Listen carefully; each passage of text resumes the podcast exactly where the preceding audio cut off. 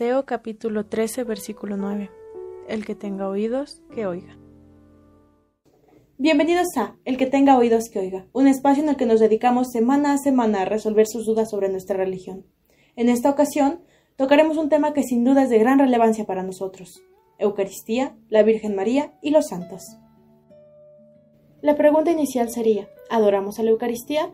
La respuesta es sí. Al existir una imposición de mano sacerdotal, nosotros por fe sabemos que existe la transustanciación, el momento específico en el que de pan y vino se vuelve cuerpo y sangre de nuestro Señor Jesucristo. Y mientras estaban comiendo, tomó pan, lo bendijo, lo partió y se los dio. Dijo, Tomad, este es mi cuerpo. Tomó luego una copa y dadas las gracias, se las dio. Bebieron todos de ella y les dijo, Esta es mi sangre de la alianza que es derramada por muchos yo os aseguro que ya no beberé del producto de la vid hasta el día en que lo beba nuevo en el reino de Dios. Como segundo punto nos encontramos a la Virgen María. Es necesario hacer la distinción entre adoración y veneración. La adoración está únicamente reservada para Dios y se trata de demostrar respeto, reverencia, amor, honor y obediencia. Lo que realizamos hacia la Virgen María se llama veneración. El término específico es hiperdulía. Y entrando le dijo, Alégrate, llena de gracia, el Señor está contigo. Ella se conturbó por estas palabras y discurría qué significaría aquel saludo. El ángel le dijo, No temas, María, porque has hallado gracia delante de Dios. Vas a concebir en el seno y vas a dar luz a un hijo a quien pondrás por nombre Jesús.